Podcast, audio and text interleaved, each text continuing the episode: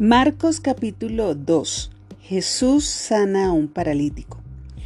Cuando Jesús regresó a Capernaum, varios días después, enseguida corrió la voz de que había vuelto a casa. Pronto la casa donde se hospedaba estaba tan llena de visitas que no había lugar ni siquiera frente a la puerta. Mientras él les predicaba la palabra de Dios, llegaron cuatro hombres cargando a un paralítico en una camilla. Como no podían llevarlo hasta Jesús debido a la multitud, abrieron un agujero en el techo, encima de donde estaba Jesús. Luego bajaron al hombre en la camilla justo delante de Jesús.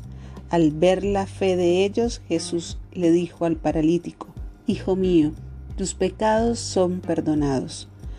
Algunos de los maestros de la ley religiosa que estaban allí sentados pensaron, ¿qué es lo que dice? Es una blasfemia. Solo Dios puede perdonar pecados. En ese mismo instante Jesús supo lo que pensaban, así que les preguntó, ¿por qué cuestionan eso en su corazón? ¿Qué es más fácil decirle al paralítico? ¿Tus pecados son perdonados? ¿O ponte de pie, toma tu camilla y camina? Así que les demostraré que el Hijo del Hombre tiene autoridad en la tierra para perdonar pecados. Entonces Jesús miró al paralítico y dijo, Ponte de pie, toma tu camilla y vete a tu casa. Y el hombre se levantó de un salto, tomó su camilla y salió caminando entre los espectadores, que habían quedado atónitos. Todos estaban asombrados y alababan a Dios, exclamando, Jamás hemos visto algo así. Jesús llama a Leví, Mateo. Entonces Jesús salió de nuevo a la orilla del lago y enseñó a las multitudes que se acercaban a él. Mientras caminaba, vio a Leví, hijo de Alfeo, sentado en su cabina de cobrador de impuestos. Sígueme y sé mi discípulo, le dijo Jesús. Entonces Leví se levantó y lo siguió.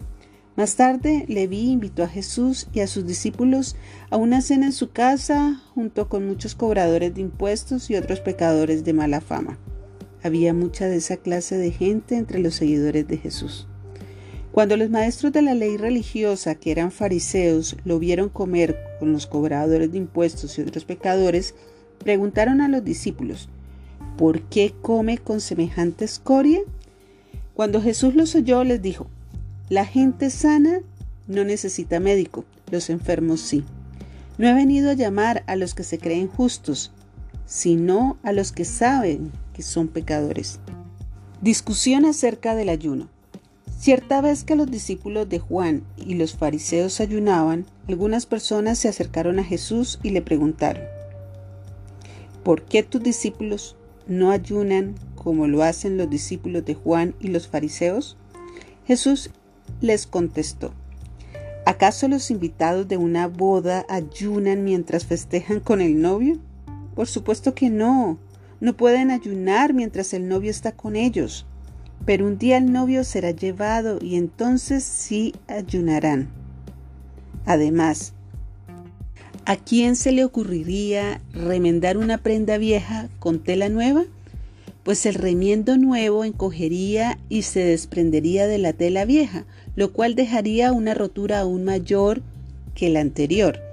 Y nadie pone vino nuevo en cueros viejos, pues el vino reventaría los cueros, y tanto el vino como los cueros se echarían a perder. El vino nuevo necesita cueros nuevos. Discusión acerca del día de descanso. Cierto día de descanso, mientras Jesús caminaba por unos terrenos sembrados, sus discípulos comenzaron a arrancar espigas de grano para comer.